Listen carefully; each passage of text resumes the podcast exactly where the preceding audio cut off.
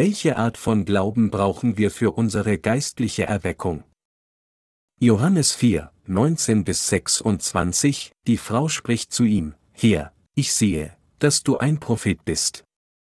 Unsere Väter haben auf diesem Berge angebetet, und ihr sagt, in Jerusalem sei die Stätte, wo man anbeten soll.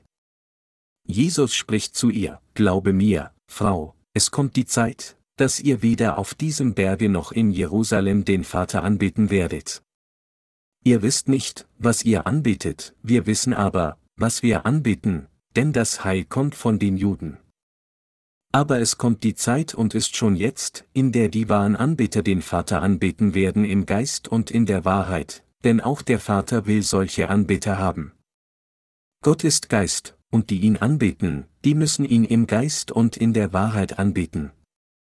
Spricht die Frau zu ihm, ich weiß, dass der Messias kommt, der da Christus heißt. Wenn dieser kommt, wird er uns alles verkündigen. Jesus spricht zu ihr, ich bin es, der mit dir redet. Haben Sie Ihre Mahlzeit genossen? Eben noch stand ein Bruder vor ihnen und bezeugte, wie der Herr ihn durch das Evangelium aus Wasser und Geist von der Sünde gerettet hat. Da ich in der Lage war, das Werk der Erlösung zu sehen, das Jesus selbst in ihm vollbracht hatte, gebe ich allen Dank Gott. Ich danke ihm so sehr, denn der eine, der diesen Bruder gerettet hat, ist unser Herr, der durch das Evangelium aus Wasser und Geist gekommen ist. Darüber hinaus ist Jesus derjenige, der sie durch das Evangelium des Wassers und des Geistes von den Sünden der Welt gerettet hat. Heute Abend möchte ich Ihnen das Wort zum folgenden Thema teilen. Welche Art von Glauben müssen wir vor Gott haben, damit unsere Seelen zur geistlichen Erweckung geführt werden? In der heutigen Schriftpassage sehen wir, wie unser Herr mit einer Samariterin beim Brunnen in einer Stadt von Samarien spricht. Während des Gesprächs mit Jesus erkannte diese Frau, dass Jesus alles über ihre Umstände und Sünden wusste, und so sagte sie zum Herrn, ich sehe, dass du ein Prophet bist. Die Frau sagte auch zu Jesus, unsere Väter haben auf diesem Berge in Samarien angebetet, aber die Juden behaupten, dass der Ort, an dem wir anbeten sollen, Jerusalem ist. Der Herr sagte dann zu ihr, Glaube mir Frau, es kommt die Zeit, dass ihr weder auf diesem Berge noch in Jerusalem den Vater anbeten werdet. Ihr wisst nicht, was ihr anbetet, wir wissen aber, was wir anbeten, denn das Heil kommt von den Juden. Aber es kommt die Zeit und ist schon jetzt, in der die wahren Anbeter den Vater anbeten werden im Geist und in der Wahrheit, denn auch der Vater will solche Anbeter haben. Gott ist Geist, und die ihn anbeten, die müssen ihn im Geist und in der Wahrheit anbeten. Johannes 4, 21 bis 24. Wer sind dann diejenigen, die Gott im Geist und in der Wahrheit anbeten?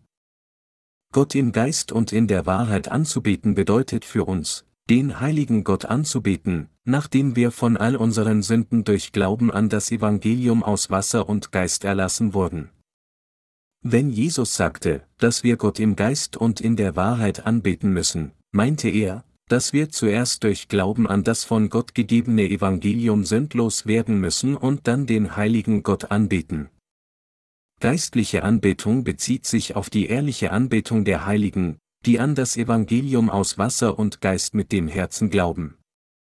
Diejenigen, die Gott im Geist und in der Wahrheit anbeten, sind diejenigen, die durch Glauben an das Evangelium des Wassers und des Geistes die Vergebung der Sünde in ihrem Herzen empfangen haben und die Gott nach Empfang des Heiligen Geistes anbeten. Glauben Sie mit Ihrem Herzen an das Evangelium aus Wasser und Geist? Anders ausgedrückt, Glauben Sie wahrhaftig an das Evangelium aus Wasser und Geist, mit dem Jesus Christus all Ihre Sünden weggewaschen hat? Wurden Sie von all Ihren Sünden erlassen, indem Sie von ganzem Herzen an das Evangelium aus Wasser und Geist glauben? So sagt uns Gott, dass wir an die Wahrheit des Evangeliums aus Wasser und Geist glauben und ihn im Geist und in der Wahrheit anbeten sollen. Damit wir Gott im Geist und in der Wahrheit anbeten können, müssen wir zusammen mit denen bleiben, die an das von Gott gegebene Evangelium aus Wasser und Geist glauben. Gott sagt, dass er nach solchen Menschen und ihren Versammlungen schaut, die solch einen Glauben haben. Diejenigen, die Gott im Geist und in der Wahrheit anbeten, suchen also nach seiner Gemeinde. Auch wenn wir weit von der Gemeinde entfernt sein mögen, können wir uns in unseren Herzen und Gedanken mit der Gemeinde Gottes vereinen. Weil unser Glaube für uns alle gleich ist, können wir durch Literatur unseren Glauben und unser Herz miteinander teilen. Unsere Mitarbeiter im Ausland könnten einander per E-Mail oder Post schreiben. Gott der Vater schaut jetzt nach denen, die durch Glauben an das von Jesus gegebene Evangelium aus Wasser und Geist die Vergebung der Sünde empfangen haben und ihn im Geist und in der Wahrheit anbeten. Die Samariterin wusste, dass der Messias auf dieses Erde kommen würde, und so sagte sie zum Herrn, dass, wenn der Messias kommt, er alle Wahrheit verkündigen würde. Jesus sagte damals zu ihr, ich bin es, der mit dir redet. Ich bin der Messias, auf den du wartet. Er sagte zu ihr, jetzt ist, wenn du im Geist und in der Wahrheit anbeten kannst. Wir können nun vor Gott kommen und ihn im Geist und in der Wahrheit anbeten. Durch Glauben an das Evangelium aus Wasser und Geist, das Gott gefällt, können wir von all unseren Sünden erlassen werden und ihn im Geist und in der Wahrheit anbeten. Gott sagte, dass er die dargebrachte Anbetung von denen annehmen würde, die solch einen Glauben haben, und von ihnen verherrlicht wird. Wenn einer Gott durch Glauben an das Evangelium anbetet, das wir jetzt kennen und an das wir glauben, also das Evangelium aus Wasser und Geist, dann wird diese Anbetung tatsächlich unseren Gott erreichen und wird sie auch annehmen. Und Gott wird solchen Menschen alle geistlichen Segnungen gewähren, und er wird sie befähigen, das Werk der Verbreitung des Evangeliums auf dieser Erde zu erfüllen, das alle Gerechtigkeit Gottes erfüllt. Daher müssen jetzt alle Christen, die an Jesus als ihren Retter glauben, zuerst die Vergebung der Sünde empfangen, damit sie diese Art geistlicher Anbetung anbieten können. Daher sollten sie jetzt selbst ihren Glauben prüfen und sehen, ob sie Gott tatsächlich im Geist und in der Wahrheit anbeten. Damit sie eine geistliche Erweckung vor Gott erleben können, müssen sie zuerst prüfen, ob sie geistlich qualifiziert sind, die die Art von Anbetung dazu bringen, die Gott mit Freude annehmen würde. Und sie müssen zuerst an das Evangelium aus Wasser und Geist glauben. Das ist, weil Gott zu uns allen gesagt hat, ihn im Geist und in der Wahrheit anzubeten. Wir waren alle in der Lage, Gottes Kinder durch Glauben an das Evangelium aus Wasser und Geist zu werden, das er uns gegeben hat. Alle Christen heutzutage versuchen die Vergebung der Sünde in ihrem Herzen durch Glauben an Jesus als ihren Retter zu empfangen. Doch die meisten von ihnen kennen das Evangelium des Wassers und des Geistes nicht. Es ist, weil sie dem im Alten und Neuen Testament verborgenen Plan der Erlösung Gottes nicht kennen. Wie wurde dann das Volk Israel in der Zeit des Alten Testaments von Sünde gerettet? Die Israeliten wurden von ihren Sünden versammelt in der Stiftshütte gewaschen. Es gab ein Haus Gottes in Israel, wo sich sein Volk versammeln und vor Gott von seinen Sünden gewaschen werden konnte. Diejenigen, die erkannten, dass sie vor Gott gesündigt hatten, boten ihm Opfertiere an. Auch jetzt in dieser Zeit gibt es einen Ort, an dem Menschen Gott geistlich anbeten, indem sie an das Wort des Evangeliums aus Wasser und Geist glauben. Es ist die Versammlung der Familie Gottes, die durch Glauben an das Evangelium aus Wasser und Geist eins geworden sind. Dieser Ort ist Gottes Gemeinde. In der Zeit des Alten Testaments, wenn jemand von Israel gesündigt hatte, sollte er ein Opfertier zur Stiftshütte bringen. Er übertrug dann seine Sünden auf das Opfertier, indem er seine Hände auf dessen Kopf legte, sein Blut schöpfte und es einem Priester übergab. Und der Priester soll mit seinem Finger etwas von dem Blut nehmen und an die Hörner des Brandopferaltars tun und alles andere Blut an den Fuß des Altars gießen. All sein Fett aber soll er abheben, wie man das Fett des Dankopfers abhebt, und soll es in Rauch aufgehen lassen auf dem Altar zum lieblichen Geruch für den Herrn. So soll der Priester die Sühnung für ihn vollziehen, und ihm wird vergeben. 3 Mose 4, 30, 31 dies war das Sündopfer des Opfersystems. Die Israeliten erhielten die Vergebung der Sünde, indem sie ein solches Opfer darbrachten. Um die Vergebung der Sünde zu erhalten, mussten sie Gott ihre Sünden mit den Worten bekennen, Gott, ich habe mit anderen gekämpft, ich habe gestohlen und ich habe alle Arten von Sünde begangen. Dann mussten sie den Opfertieren ihre Hände auf den Kopf legen und ihnen ihre Sünden auferlegen. Nur so konnten diese Sünden auf den Kopf der Opfertiere übertragen werden. So war es durch das Auflegen ihrer Hände auf ein makelloses Schaf oder Ziege, dass die Menschen des Alten Testaments ihre Sünden weitergeben konnten. Im Alten Testament wurden die Sünden der Menschen durch das Auflegen der Hände auf den Kopf des Opfers übertragen. Dies ist die Methode der Erlösung, die von Gott festgelegt wurde, 3. Mose 1, 1 bis 4, 4, 20 bis 39. Das gesamte Opfersystem des Alten Testaments ist ein Schatten des Evangeliums aus Wasser und Geist, das der Herr im Neuen Testament gegeben hat. Alle Opferrituale des Alten Testaments waren ein Schatten des Evangeliums aus Wasser und Geist, von dem das Neue Testament spricht. Lassen Sie uns hier zunächst untersuchen, wie das Volk Israel im Alten Testament die Vergebung der Sünde erlangte. Diese Welt ist in zwei Zeitalter aufgeteilt, das eine ist das Zeitalter vor dem Kommen Jesu und das anderes das Zeitalter nach seinem Kommen. Die Zeit, bevor Jesus auf diese Erde kam, wird das Zeitalter des Alten Testaments genannt. Und die Zeit nach der Erfüllung von Jesus Dienst der Erlösung, das heißt, nachdem er auf diese Erde gekommen ist, die Taufe empfangen und am Kreuz gestorben ist, um die Sünden der Welt auszulöschen, und uns Menschen durch die Auferstehung von den Toten rettete, wird das Zeitalter des Neuen Testaments genannt. So ist die Geschichte der Menschheit in zwei Zeitalter unterteilt, vor der Ankunft Jesu auf diese Erde und nach seiner Ankunft. Jetzt ist das Zeitalter des Neuen Testaments, denn es ist 2005 Jahre her, seit Jesus auf diese Erde kam. Die meisten Länder verwenden außer Dienst, Anno Domini, griechische Wörter, die, im Jahre unseres Herrn, bedeuten, als kalendarische Basis. Menschen auf der ganzen Welt verwenden diesen Kalender, von den Filipinos bis zu den Amerikanern, von Thailändern bis zu Nordkoreanern, von Chinesen bis zu den Eskimos. Niemand kann durch seine eigene Anstrengung von seinen Sünden erlassen werden, egal wie sehr er sich auch bemühen mag. Die Vergebung der Sünde der Menschheit ist erfüllt, wenn man an das Evangelium aus Wasser und Geist glaubt, das der Herr uns gegeben hat. Obwohl unser Herr uns die Wahrheit des Evangeliums aus Wasser und Geist gegeben hat, als er auf diese Erde kam, kennen viele Menschen auf dieser Welt diese Wahrheit immer noch nicht.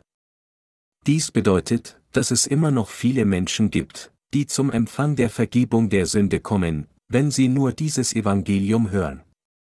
Wenn wir ihnen also dieses Evangelium predigen, werden sie auch gerettet. Um ein richtiges und konkretes Verständnis des Evangeliums aus Wasser und Geist zu erlangen, das der Herr Jesus erfüllt hat, sollten wir zunächst untersuchen, wie und durch welche Methode Gott die Sünden derer ausgelöscht hat, die vor dem Kommen Jesu lebten. Es steht im Alten Testament geschrieben, dass die Vergebung der Sünde erhalten wird, indem man Gott Opfer darbringt.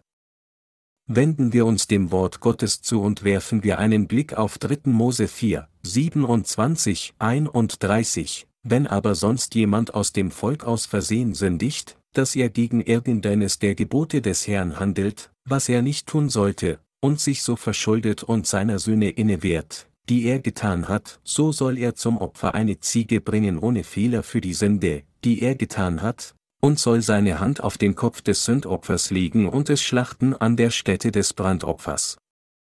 Und der Priester soll mit seinem Finger etwas von dem Blut nehmen und an die Hörner des Brandopferaltars tun und alles andere Blut an den Fuß des Altars gießen. All sein Fett aber soll er abheben, wie man das Fett des Dankopfers abhebt, und soll es in Rauch aufgehen lassen auf dem Altar zum lieblichen Geruch für den Herrn. So soll der Priester die Sühnung für ihn vollziehen, und ihm wird vergeben. So brachten die Menschen des Alten Testaments Opfer Gott für ihre Sünden dar. Gott ist heilig. Um seine Heiligkeit jeden bekannt zu machen, gab Gott das Wort des Gesetzes, das es den Menschen ermöglichte, ihre Sünden zu erkennen. Lassen Sie uns unsere Sünden zuerst durch die zehn Gebote untersuchen. Der Herr hat uns allen zehn Statuten gegeben, du sollst keine anderen Götter haben neben mir. Du sollst dir kein Bildnis noch irgendein Gleichnis machen. Du sollst den Namen des Herrn, deines Gottes nicht missbrauchen. Gedenke des Sabbattages, dass du ihn heiligst. Du sollst deinen Vater und deine Mutter ehren. Du sollst nicht töten. Du sollst nicht Ehe brechen. Du sollst nicht stehlen. Du sollst nicht falsch Zeugnis reden wider deinen Nächsten. Du sollst nicht begehren deines nächsten Haus. 2 Mose 20, 1 bis 17. Die ersten vier Gebote sind Anforderungen, die Menschen gegenüber Gott halten müssen, und die restlichen sechs Gebote sind Anforderungen, die zwischen den Mitmenschen eingehalten werden müssen. Gott sagte, wenn einer der Israeliten eines seines Gesetzes brach und seine Sünde vor Gott erkannte, sollte er, um dann von dieser Sünde gewaschen zu werden, ein Opfertier zum Brandopferaltar bringen und seine Hände auf den Kopf der makellosen Opfergabe legen. Die Sünde dieses Menschen würde dann auf das Opfertier übertragen werden.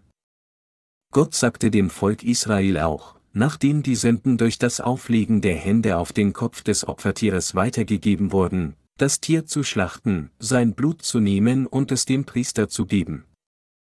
Der Priester musste dann dieses Blut auf die Hörner des Brandopferaltar legen.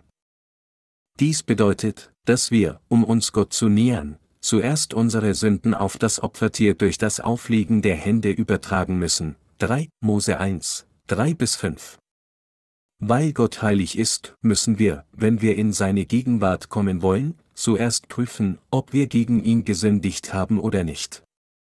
Das ist, dass, wenn wir vor Gott Unrecht getan haben, wir zuerst die Sünde zugeben und erkennen müssen, dass wir es verdienen, das gerechte Urteil Gottes für diese Sünde zu erhalten.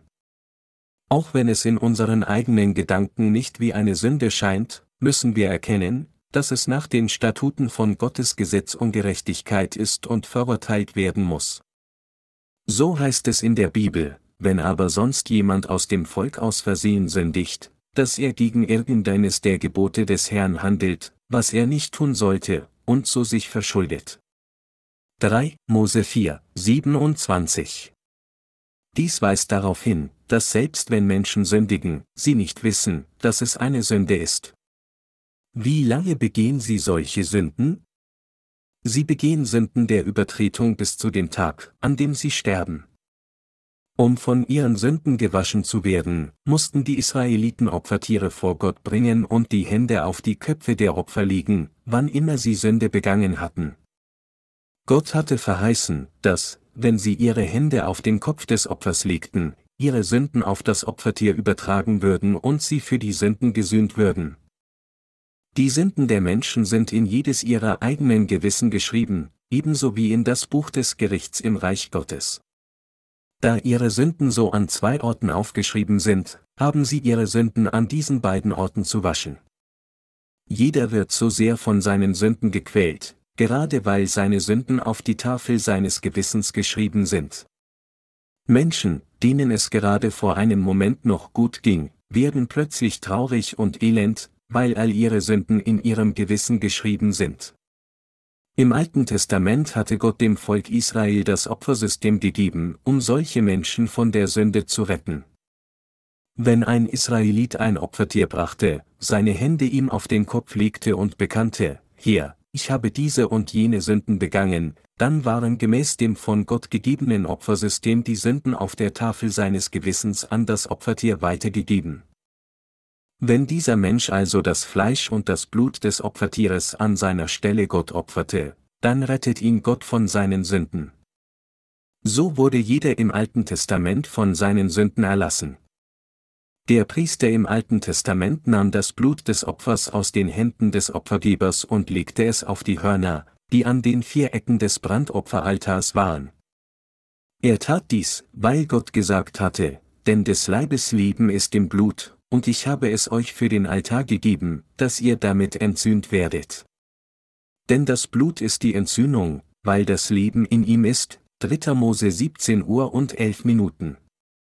Und es wird auch gesagt, und es wird fast alles mit Blut gereinigt nach dem Gesetz, und ohne Blutvergießen geschieht keine Vergebung, Hebräer 9, 22. Das Leben eines jeden findet sich in seinem Blut. Dass das Blut des Opfers auf die Hörner des Brandopferalters gelegt werden musste, bedeutet, dass das Opfertier die Sünden des Opfergebers getragen und allen Sold seiner Sünden bezahlt hat. Die Opfertiere im Alten Testament gaben ihr Leben, um die Sünden der Israeliten zu tragen. Diese Tiere nahmen ihre Sünden an ihrer Stelle an und starben an ihrer Stelle. Mit anderen Worten, jeder Sünder im Alten Testament musste seine Sünden auf ein Opfertier durch das Auflegen seiner Hände auf dessen Kopf übertragen, ihm die Kehle durchschneiden, sein Blut schöpfen und es einem Priester übergeben. Der Priester legte dann etwas Blut auf die Hörner des Brandopferaltars, goss den Rest auf den Boden, zerschnitt das Fleisch in Stücke, legte das Fleisch und das Fett auf das Feuer des Brandopferaltars und brachte es Gott dar. Nur dann nahm Gott dieses Opfer an. Durch dieses Opfersystems der Stiftshütte hatte Gott einen Weg bereitet, um das Problem der Sünde für die ganze Menschheit zu lösen. Gott konnte nicht nur sagen, hast du Sünde begangen? Gut, ich will mit meinen Lippen erklären, dass diese Sünde nicht mehr existiert. Das liegt daran, weil Gott gerecht und ehrlich ist. Um die Sünden der Menschheit auszulöschen, mussten diese Sünden unbedingt auf eine Opfergabe ohne Fehler übertragen werden und sein Leben geopfert werden. Nur wenn jemandes Sünden mit dem Preis des Tierlebens gerecht verurteilt werden, kann man sagen, dass das Gericht der Sünde beendet ist und diese Person die Vergebung der Sünde erhalten hat. Koreaner sind so nachsichtig, dass sie, selbst wenn ihnen jemand Unrecht tut, dazu neigen, es zu tolerieren und einfach zu sagen, es ist in Ordnung, mach dir keine Sorgen. Wir Koreaner verzeihen alles so gutmütig. Aber kann auf diese Weise vor Gott wahre Vergebung erlangt werden?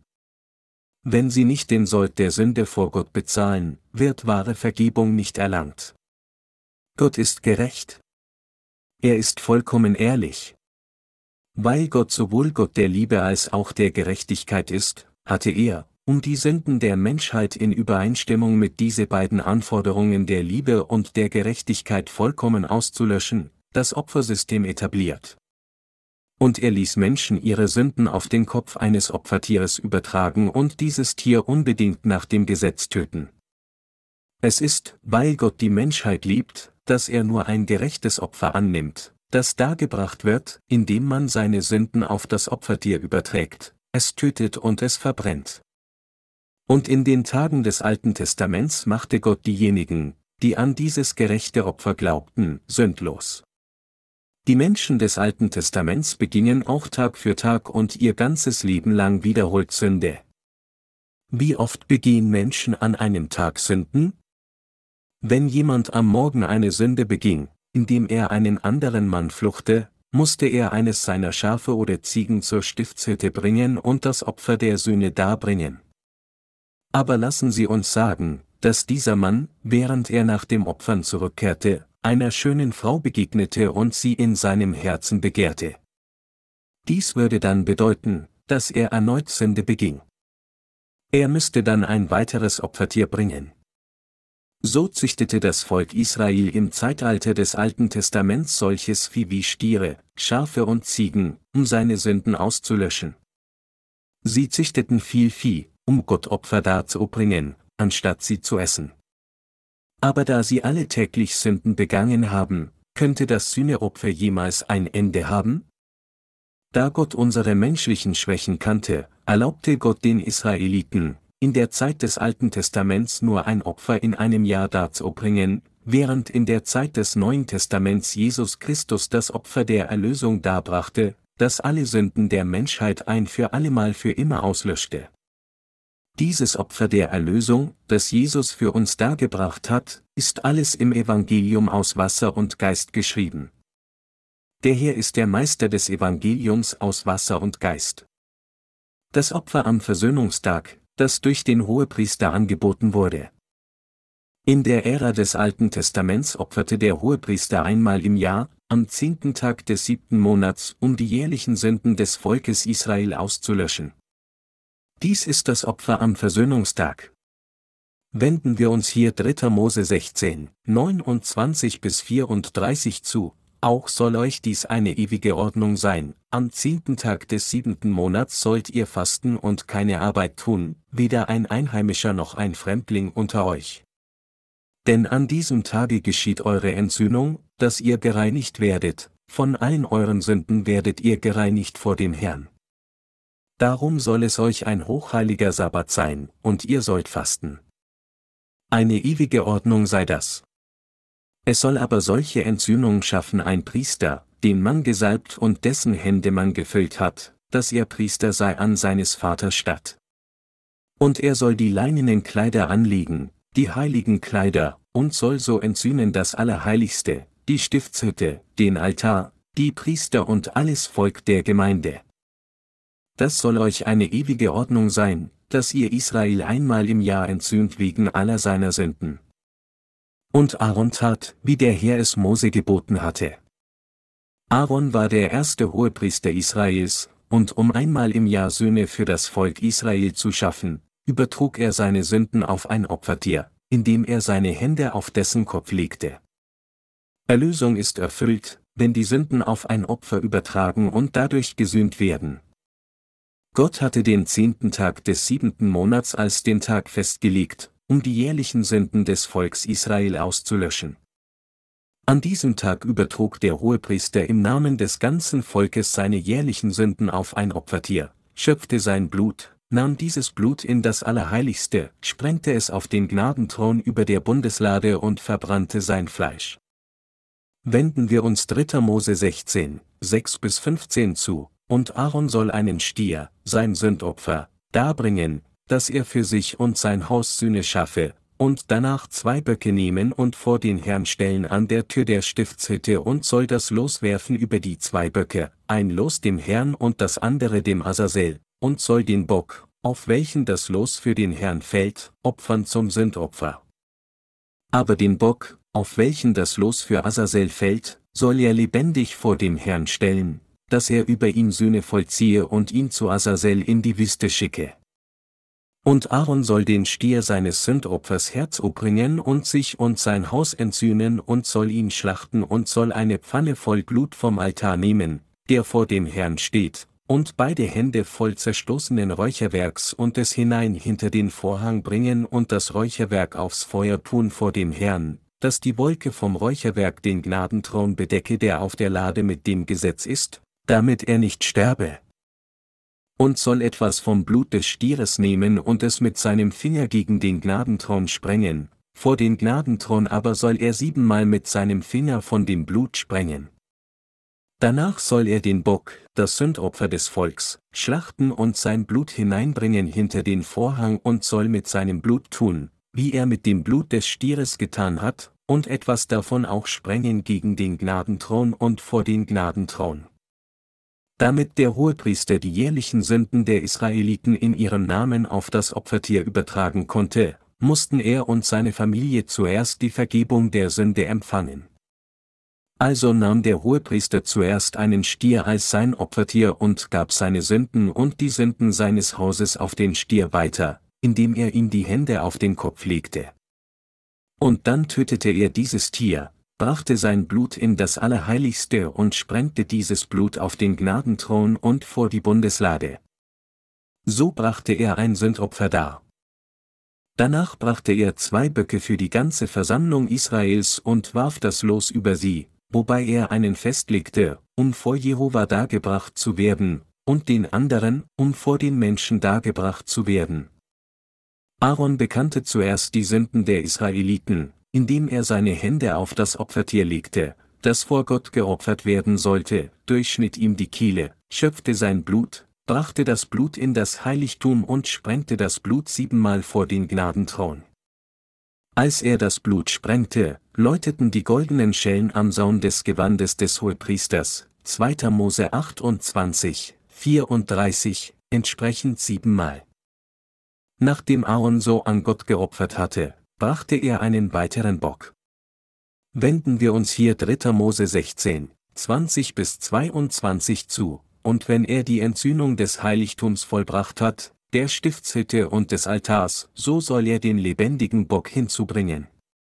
Dann soll Aaron seine beiden Hände auf dessen Kopf legen und über ihn bekennen alle Missetat der Israeliten und alle ihre Übertretungen, mit denen sie sich versündigt haben, und soll sie dem Bock auf den Kopf legen und ihn durch einen Mann, der bereit steht, in die Wüste bringen lassen, dass also der Bock alle ihre Missetat auf sich nehme und in die Wildnis trage, und man lasse ihn in der Wüste. Weil Aaron das erste Opfer im Haus Gottes dargebracht hatte, konnte das Volk Israel nicht sehen, was im Inneren geschah, obwohl es in der Nähe des Hauses Gottes stand. Die Leinenumzäunung des Hofes der Stiftshütte war 2,5 im hoch. Die meisten Menschen konnten nicht über diese Umzäunung hinwegsehen. Innerhalb dieser Umzäunung befanden sich der Brandopferaltar und das Becken aus Kupfer, und dem Becken am nächsten war die Stiftshütte, das heißt das Heiligtum. Weil Aaron hinter den Vorhang des Heiligtums ging, konnten die Israeliten nicht sehen, was er im Inneren tat. Es gab ein weiteres kleines Haus in der Stiftshütte, so dass das Volk Israel nicht sehen konnte, was Aaron in diesem Moment tat. Sie hörten nur den Klang der goldenen Schellen siebenmal läuten, und nur so erkannten sie, ah. Das erste Opfer für unsere Sünden wurde Gott vollständig geopfert. Während das Volk Israel draußen wartete, brachte Aaron einen weiteren Bock und legte seine Hände auf ihn, während sie zusahen.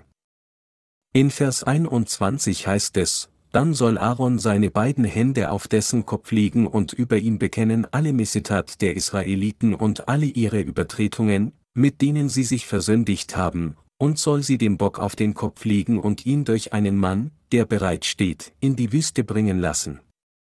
Alle Missetat bezieht sich hier auf jede Sünde. Sie bezieht sich auf all die jährlichen Sünden, die das Volk Israel absichtlich oder unabsichtlich aus seinen Schwächen begangen hat.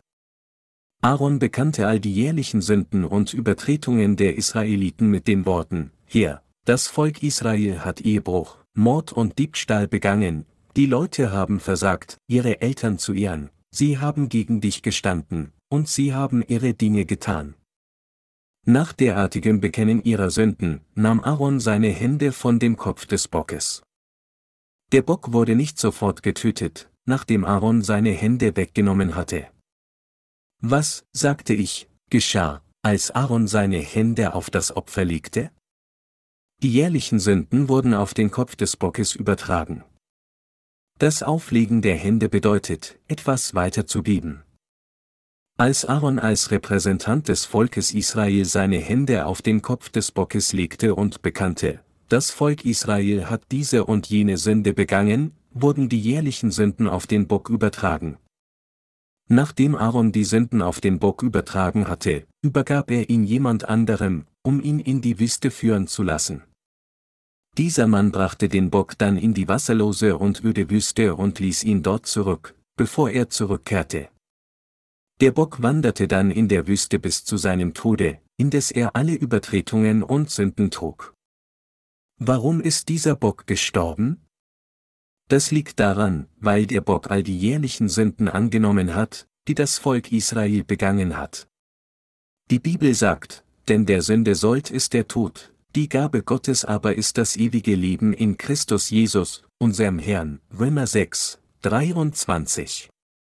Dies bedeutet, dass, obwohl die in Jesus Christus gefundene Liebe uns zwar ewiges Leben und Erlösung bringt, Sünde vor Gott niemals toleriert wird, wenn nicht mit Preis des Lebens bezahlt wird.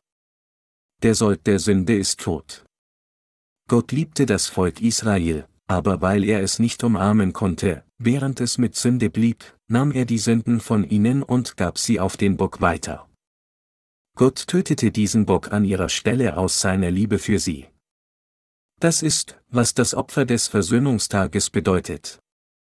Dies ist, wie die Israeliten für ihre Sünden gesühnt wurden, indem sie ihr Opfer Gott darbrachten. Aber als der Versöhnungstag vorüber war, taten die Israeliten nicht wieder Sünde begehen? Hat das Volk Israel irgendwie nicht wieder Sünde begangen, nachdem es das Opfer am Versöhnungstag dargebracht hatte? Sie opferten Gott, weil sie täglich Sünde begingen, aber viele von ihnen waren zu enttäuscht, davon müde, dies jeden Tag zu tun. Je hingebungsvoller einer Opfer darbrachte, desto größer war seine Enttäuschung. So gaben einige Israeliten das tägliche Opfern auf und dachten bei sich, wenn der zehnte Tag des siebten Monats wiederkehrt, kann ich dieses Problem der Sünde ein für allemal lösen.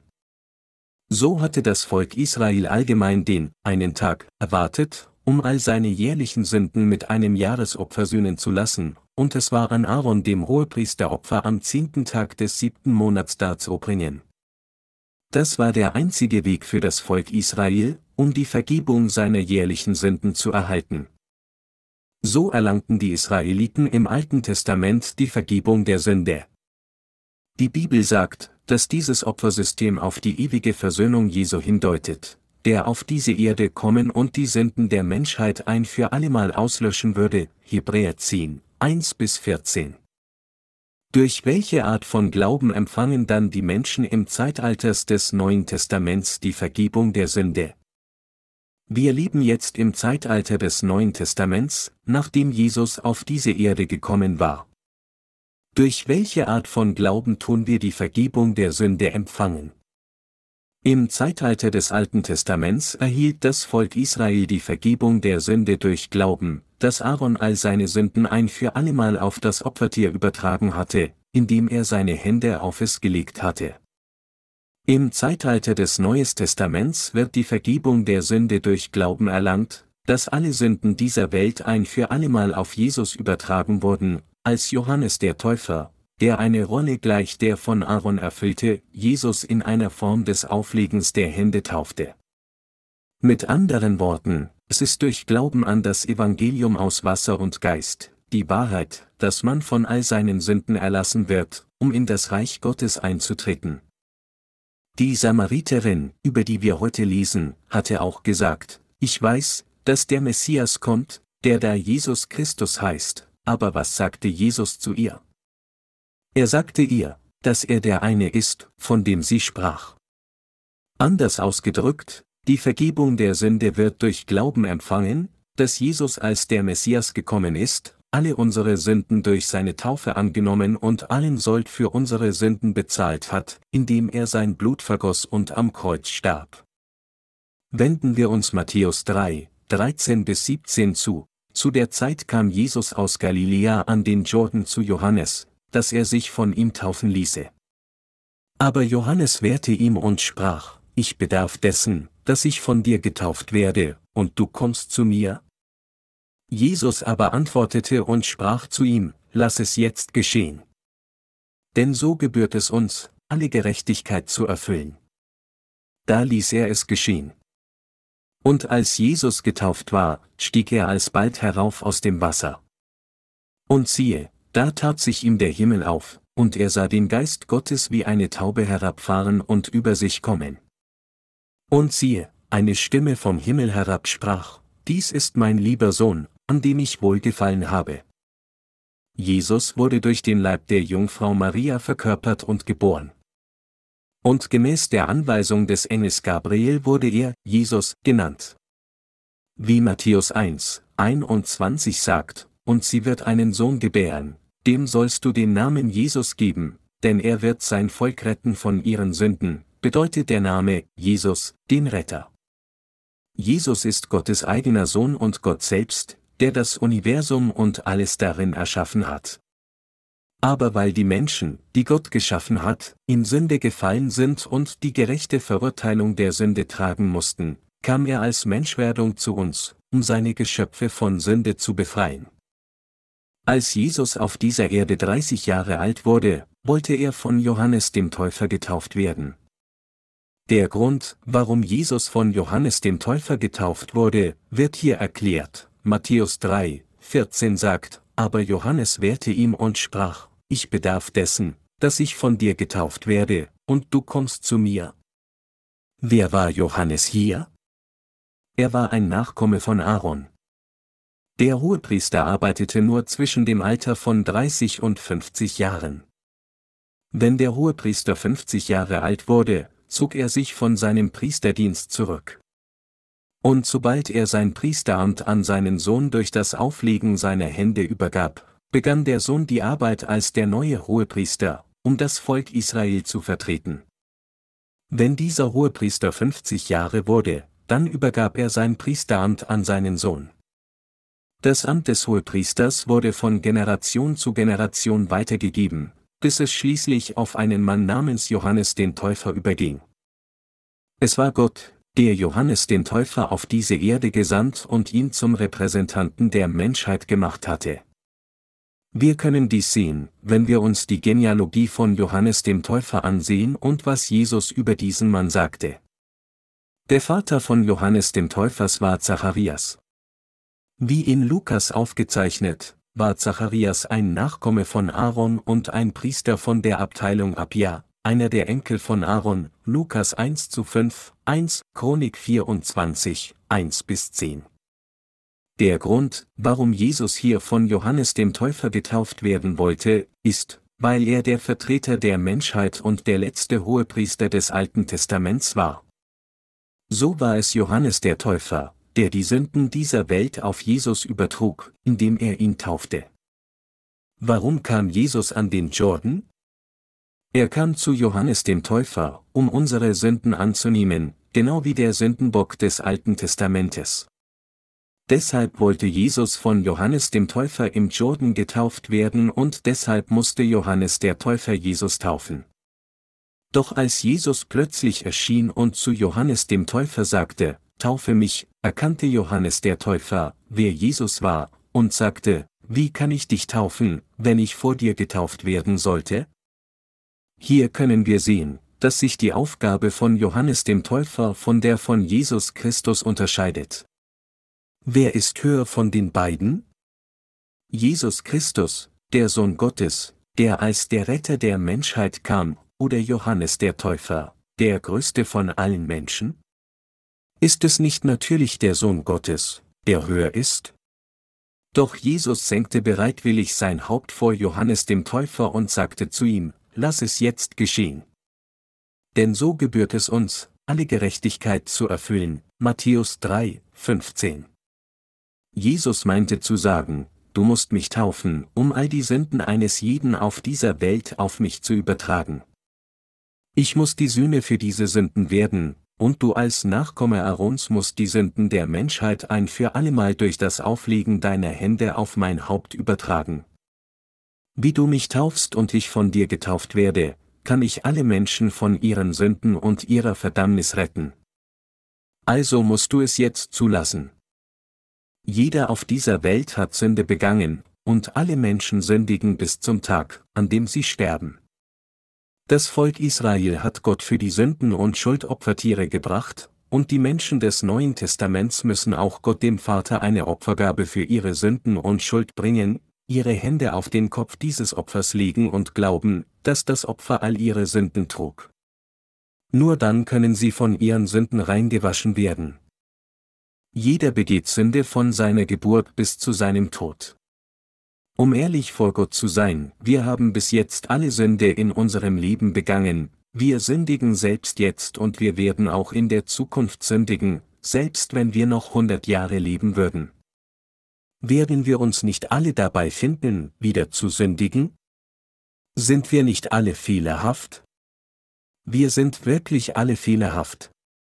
All diese Fehler sind Sünden in den Augen Gottes, und diese Sünden werden sowohl mit unserem Herzen als auch mit Handlungen begangen.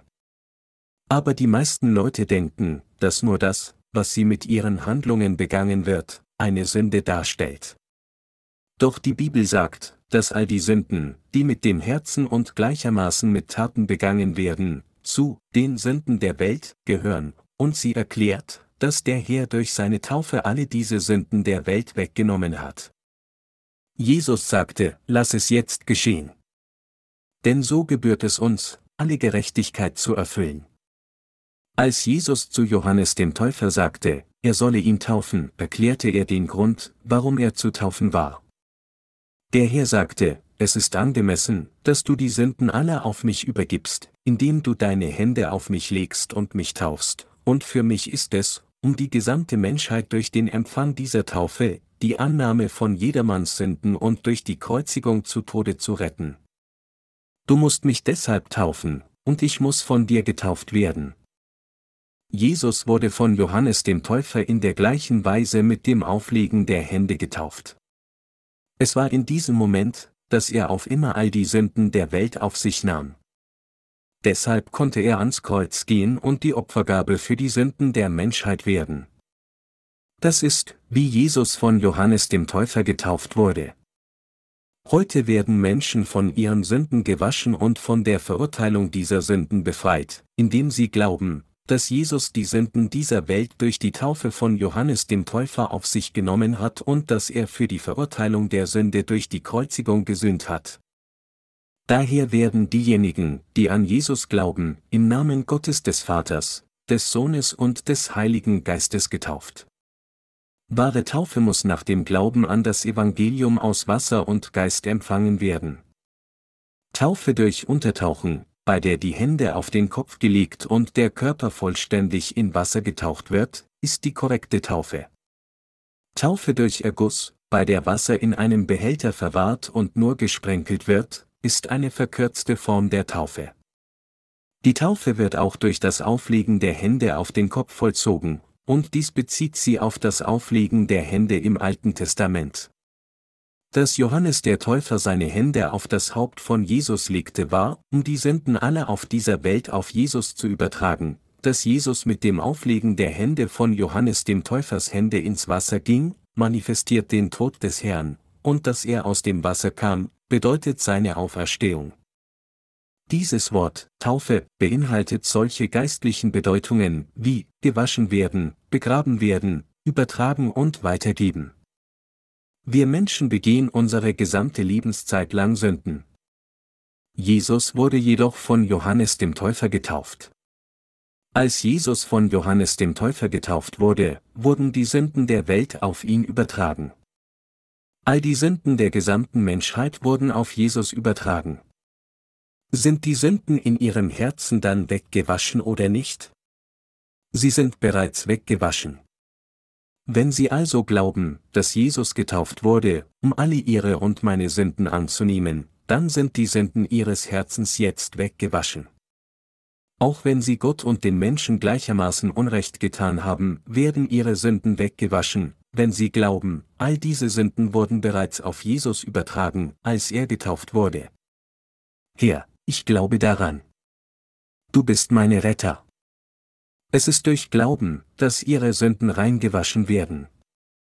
Deshalb sagte Gott der Vater, als Jesus nach seiner Taufe aus dem Wasser kam, dass Jesus sein geliebter Sohn sei, an dem er wohlgefallen habe.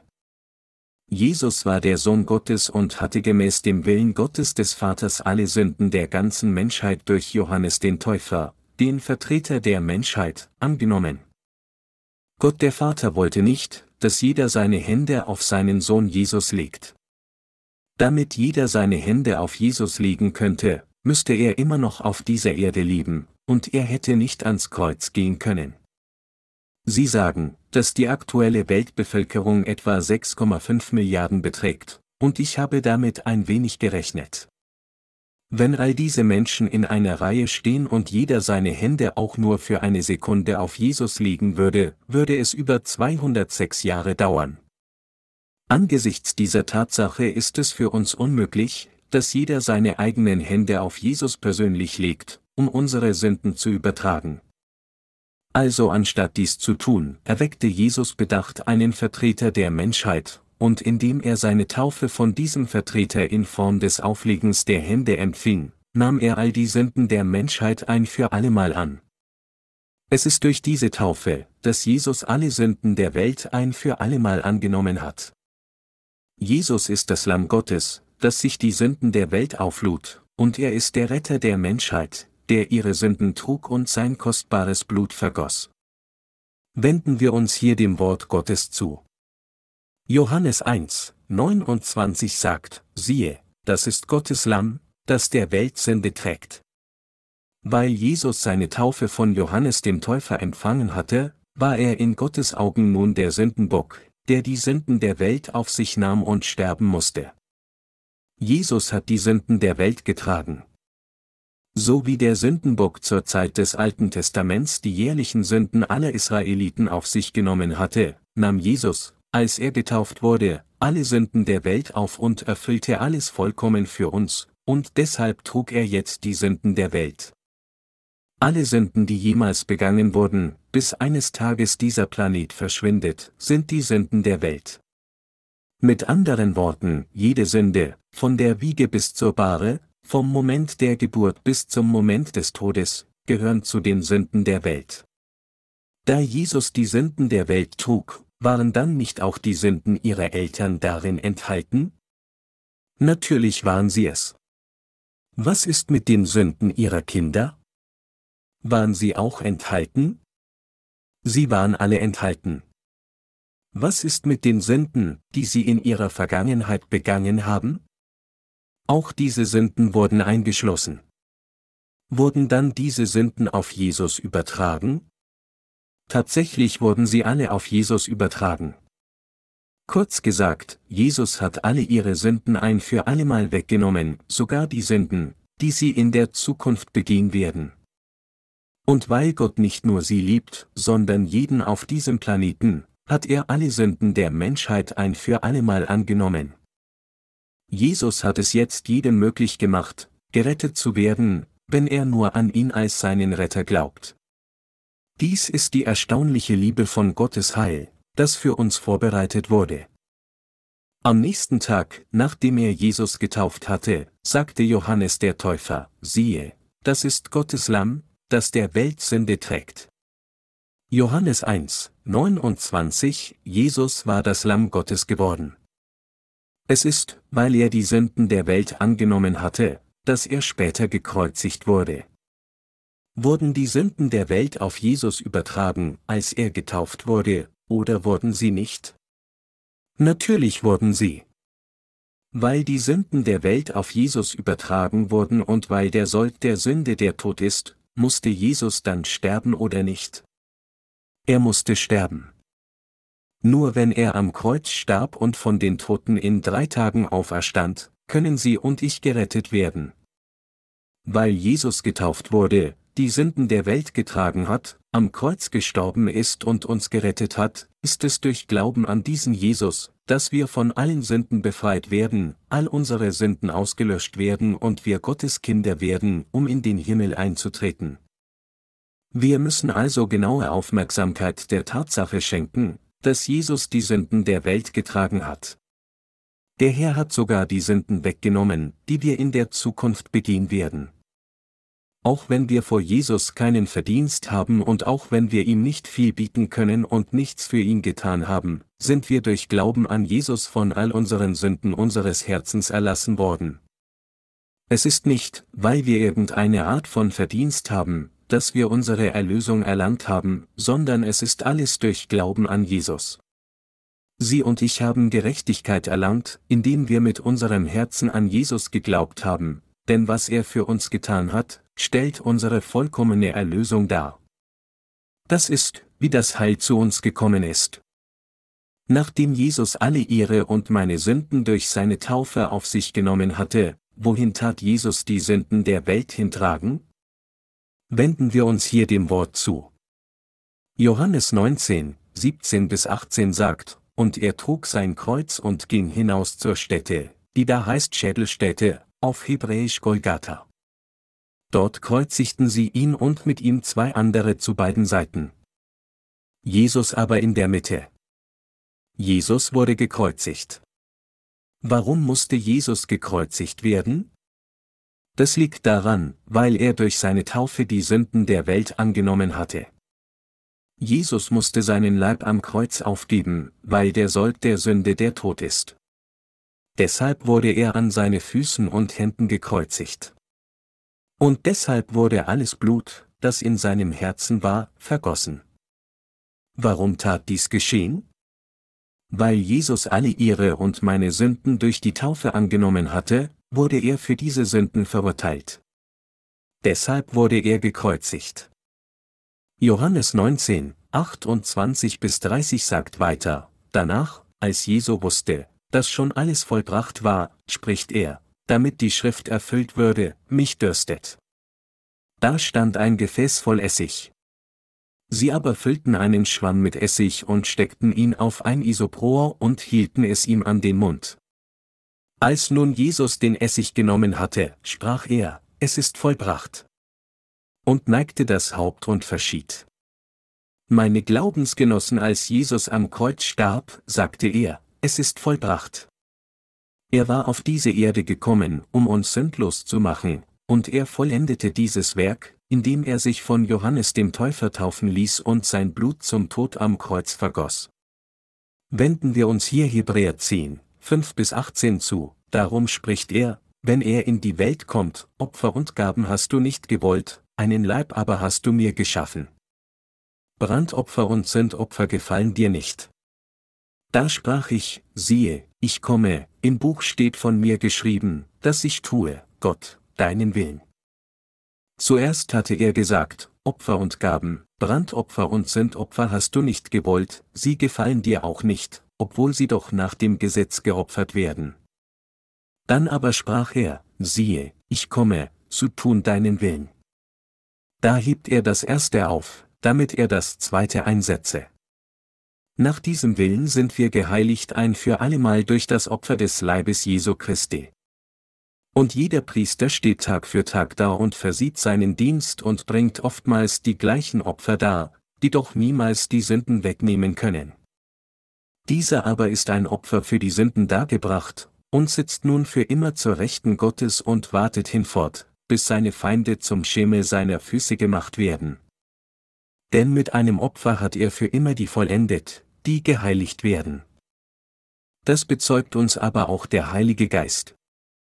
Denn nachdem der Herr gesagt hat, das ist der Bund, den ich mit ihnen schließen will nach diesen Tagen, spricht er, ich will mein Gesetz in ihr Herz geben und in ihren Sinn will ich es schreiben, und ihrer Sünden und ihrer Ungerechtigkeit will ich nicht mehr gedenken. Wo aber Vergebung der Sünden ist, da geschieht kein Opfer mehr für die Sünde. Meine Glaubensgeschwister, Gott sagte hier in Hebräer 10, 16 bis 18, das ist der Bund, den ich mit ihnen schließen will nach diesen Tagen, spricht er, ich will mein Gesetz in ihr Herz geben und in ihren Sinn will ich es schreiben, und ihrer Sünden und ihrer Ungerechtigkeit will ich nicht mehr gedenken. Wo aber Vergebung der Sünden ist, da geschieht kein Opfer mehr für die Sünde. Warum hat Gott das gesagt? Der Herr sagte dies, um zu erklären, dass Gott, nachdem er auf diese Erde gekommen war und unsere Errettung durch seine Taufe und sein Kreuz zur Vollkommenheit erfüllte, mit uns einen Bund geschlossen hat, indem er versprach, dass er für uns, die an das Evangelium aus Wasser und Geist glauben, sein Gesetz der Erlösung in unsere Herzen platzieren würde.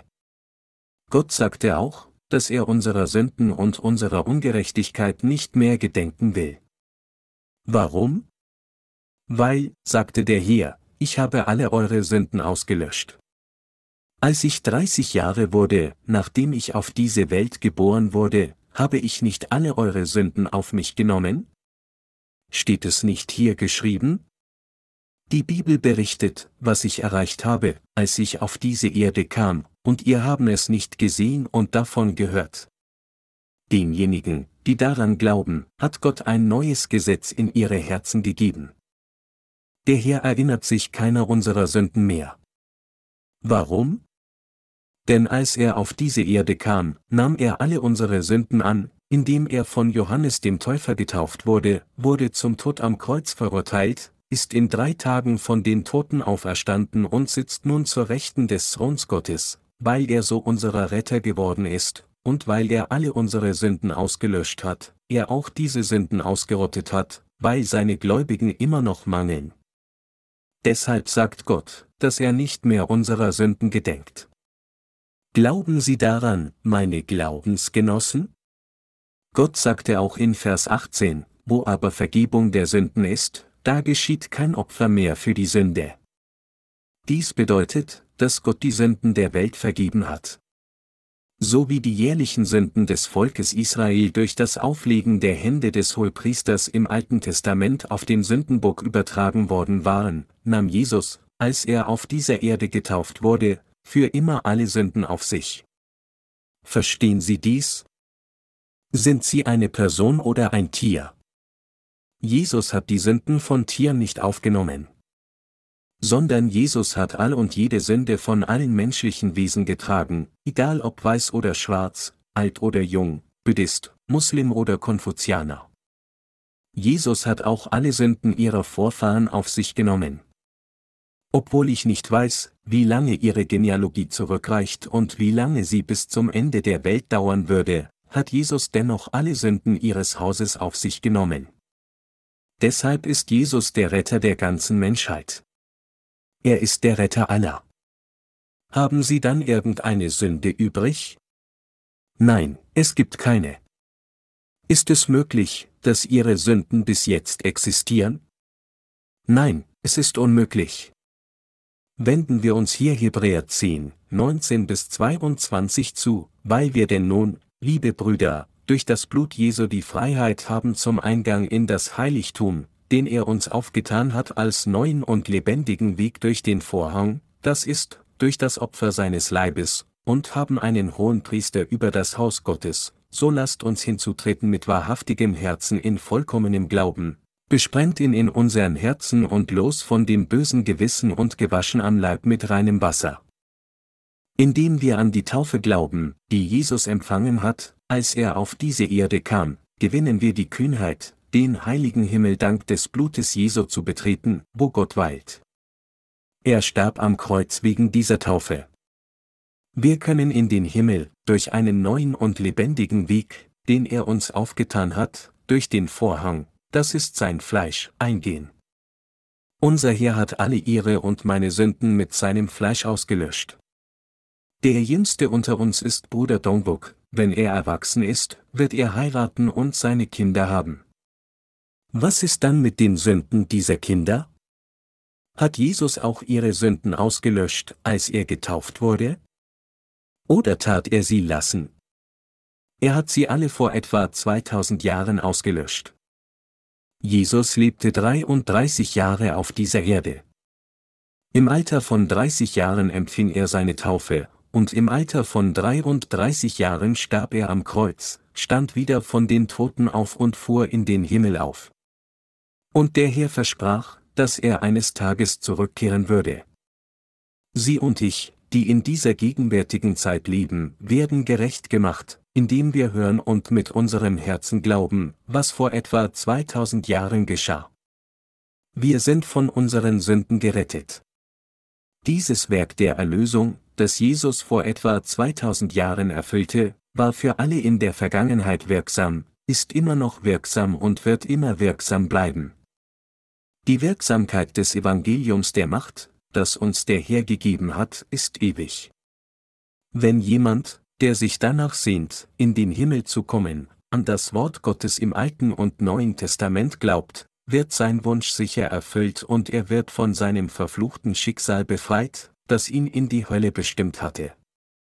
Die Bibel sagt, denn wenn man von Herzen glaubt, so wird man gerecht, und wenn man mit dem Munde bekennt, so wird man gerettet, Römer 10 Uhr und 10 Minuten.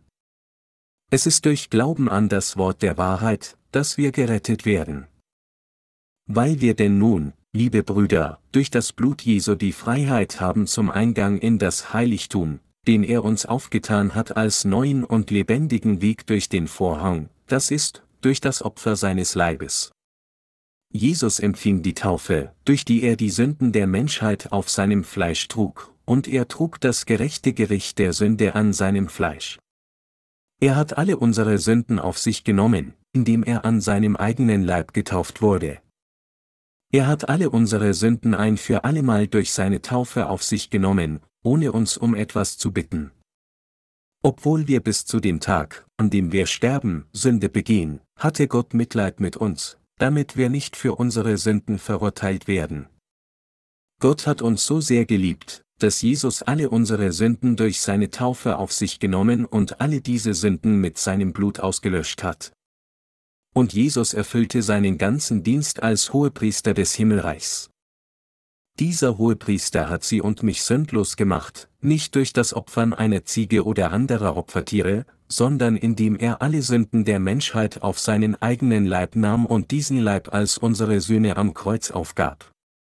Glauben Sie daran, meine Glaubensgenossen? Wer sind wir, um je solche Liebe Gottes abzulehnen? Der Wille Gottes für uns wurde erfüllt. Wer in dieser Welt würde die Sünden eines anderen tragen und für ihn sterben? Manche Eltern mögen für ihre Kinder sterben und manche andere für ihr Land, aber gibt es einen Grund oder Pflicht für Gott, um dies für sie und mich zu tun? Jesus ist in der Tat der Gott der Liebe, der Schöpfergott, der das Universum und alles darin erschaffen hat. Er ist der Gott der Liebe, der sie und mich durch das Evangelium aus Wasser und Geist gerettet hat. Hebräer 10, 21 bis 22 sagt, und haben einen hohen Priester über das Haus Gottes, so lasst uns hinzutreten mit wahrhaftigem Herzen in vollkommenem Glauben, besprengt in in unseren Herzen und los von dem bösen Gewissen und gewaschen am Leib mit reinem Wasser. Meine Glaubensgenossen, taten wir nicht alle vorher Sünde haben? Wir alle hatten Sünde. Keiner von uns hat wahrscheinlich Gott absichtlich gelästert. Oder, bei einem zweiten Gedanken, vielleicht haben einige von uns dies getan. Wenn eine große Katastrophe über sie gekommen wäre, die sie völlig elend und unglücklich gemacht hätte, hätten sie dann nicht Gott die Schuld gegeben? Erst vor kurzem wurde New Orleans in den Vereinigten Staaten von einem riesigen Hurrikan verwüstet, würden einige der Menschen, die ihre Häuser verloren haben, nicht Gott verflucht und mit ihren Fingern auf ihn gezeigt haben? All das ist Sünde. Jeder von uns hatte Sünde, und wir alle waren unweigerlich für die Hölle bestimmt. Hat der Herr trotzdem nicht unsere Leiber und Herzen mit reinem Wasser waschen? Hat er unsere Sünden nicht ein für allemal ausgelöscht, indem er getauft wurde? Er hat sie alle ausgelöscht. Durch seine Taufe hat Jesus alle unsere Sünden ein für allemal angenommen. Für diejenigen, die daran glauben, wurde ihr Körper mit reinem Wasser gewaschen, und deshalb können sie sich nun Gott mit wahrem Herzen und voller Gewissheit des Glaubens nähern. Auch wenn wir keinerlei Verdienst haben, können wir dennoch vor Gott kommen und bekennen, Herr, alles, was ich je getan habe, ist nur Sünde zu begehen. Und ich bin unwissend. Ich habe mich sehr bemüht, nicht zu sündigen, aber ich habe wieder gesündigt. Aber du hast auch diese Sünden getragen. Du hast all diese Dinge für mich getan, und so danke ich dir. Ich kann dir nicht genug danken, Herr. So sind wir nun in der Lage, mit wahrem Herzen und voller Gewissheit des Glaubens vor der Gegenwart Gottes zu stehen. Sind Sie nicht alle dankbar dafür? Ist es nicht wahr, dass Sie nun den Himmel betreten können? Freut sich Ihr Herz nicht darüber? Geistliche Erweckung entfaltet sich, wenn Sie so die Vergebung Ihrer Sünden erhalten und an die Wahrheit glauben. Der Herr hat ihre und meine Sünden auf sich genommen, als er getauft wurde. Er trug diese Sünden der Welt ans Kreuz und wurde für sie verurteilt. Dann ist er wieder von den Toten auferstanden. Jesus selbst sagte außerdem, es ist vollbracht. Er sagte, dass er unserer Sünden und unserer Ungerechtigkeiten nicht mehr gedenken würde. Er sagte auch, wo aber Vergebung der Sünden ist, da geschieht kein Opfer mehr für die Sünde. Jesus hat uns zur Vollkommenheit gerettet, damit wir nicht mehr für unsere Sünden verurteilt werden noch in die Hölle geworfen werden. Es ist durch Glauben an das Evangelium aus Wasser und Geist, dass wir Gott im Geist und in der Wahrheit anbeten. Wenn Sie und ich von ganzem Herzen glauben, dass alle unsere Sünden auf Jesus übertragen wurden, als er getauft wurde, dann haben wir keine Sünde in unseren Herzen. Gibt es noch irgendeine Sünde in Ihrem Herzen? Nein, es ist keine Sünde mehr. Wenn wir wahrhaftig glauben, dann haben unsere Herzen keine Sünde. Da wir keine Sünde haben, haben wir jetzt den Heiligen Geist. Und Gott nimmt unsere Anbetung genau deshalb an, weil das Wort der Wahrheit und der Heilige Geist jetzt in unseren Herzen sind. Gott nimmt die dargebrachte Anbetung von denen an, die ihn, aber, Vater, rufen, das heißt von denen, die von ihm die Vergebung der Sünde empfangen haben. Gott nimmt solche im Geist und in der Wahrheit darbrachte Anbetung von Menschen wie uns an, die diese Wahrheit mit ihren Ohren hören, sie mit ihrem Herzen kennen und daran glauben. Nichts anderes als dies ist geistliche Erweckung. Wenn einer die Vergebung der Sünde in seinem Herzen empfängt und eine gerechte Person geworden ist, freut sich dieses Herz und er muss sich keine Sorgen machen, egal wann sein Tod kommt. Es in den Herzen solcher Menschen, dass geistliche Erweckung entsteht. Man kann den Himmel durch Glauben betreten. Sie kommen in den Himmel durch Glauben, dass Jesus alle Sünden ihrer gesamten Lebenszeit angenommen hat, indem er für sie getauft wurde, als er auf diese Erde kam, durch Glauben, dass er an ihrer Stelle am Kreuz verurteilt wurde, und indem sie in ihrem Herzen annehmen und glauben, dass dieser Jesus ihr Gott der Erlösung ist. Gott hat ihr und mein Herz gesegnet, damit sie ihn im Geist und in der Wahrheit anbeten können. Sie müssen zuerst durch Glauben eine sündlose Person werden und dann Gott im Geist und in der Wahrheit auf der Grundlage seines Wortes anbeten.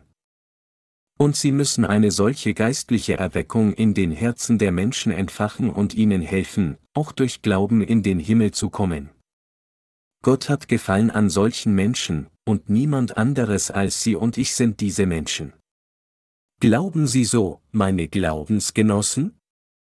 Sind Sie Gott dankbar oder haben Sie das Gefühl, dass es wenig gibt, wofür Sie ihm danken können?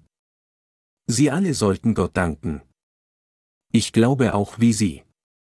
Hätte der Herr meine Sünden nicht ausgelöscht, wäre ich schon längst in dieser Welt zugrunde gegangen. Der Herr hat mich gerettet, mein Herz wurde geistlich erweckt, ich bin dazu gekommen, anderen diese Wahrheit zu predigen, und für alle diese Dinge bin ich Gott dankbar. Die wiedergeborenen Diener Gottes und sein Volk haben alle auf seine Gnade angezogen.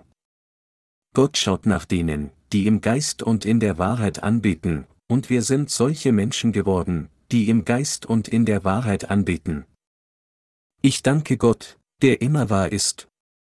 Ich danke ihm, weil ich weiß und glaube, dass das Evangelium aus Wasser und Geist seine Gabe ist. Damit unsere Herzen eine echte, geistliche Erweckung erfahren, müssen wir die Errettung, die der Herr uns gegeben hat, wertschätzen. Und wir müssen an diese Erlösung glauben.